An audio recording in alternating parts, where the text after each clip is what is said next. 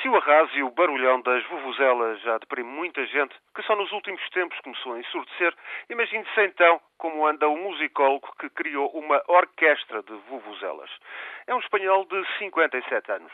Chama-se Pedro Espi Sanz e emigrou em 1970 para a África do Sul estudioso das músicas africanas, acha que a vuvuzela retoma velhas tradições. Em conjunto com guitarras, tambores, trompetes, as vuvuzelas, bem orquestradas por pissãs, até criam uns ritmos e umas melodias agradáveis sem abusar de estridências. Espissãs tentou que a sua orquestra tocasse mesmo no jogo inaugural, mas a FIFA disse não. Agora, o infeliz musicólogo espanhol teme que a única coisa que se ouça neste Mundial seja uma espécie de concerto para caminhão e vuvuzela, um trovão de meter medo, milhares de cornetas de plástico sopradas com toda a força numa cacofonia e estridência brutais. É de facto o que nos espera e tudo isso, é bom lembrá-lo, em nome de uma tradição inventada de fresquinho.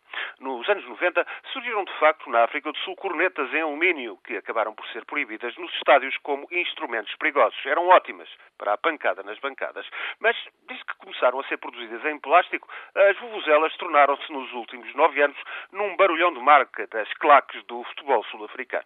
A FIFA acabou por as aceitar no ano passado em nome da cor e do som locais. A Vuvuzela está para o futebol da África do Sul como batuques, tambores ou apitos por outras bandas. Pelo que se ouve, está mesmo.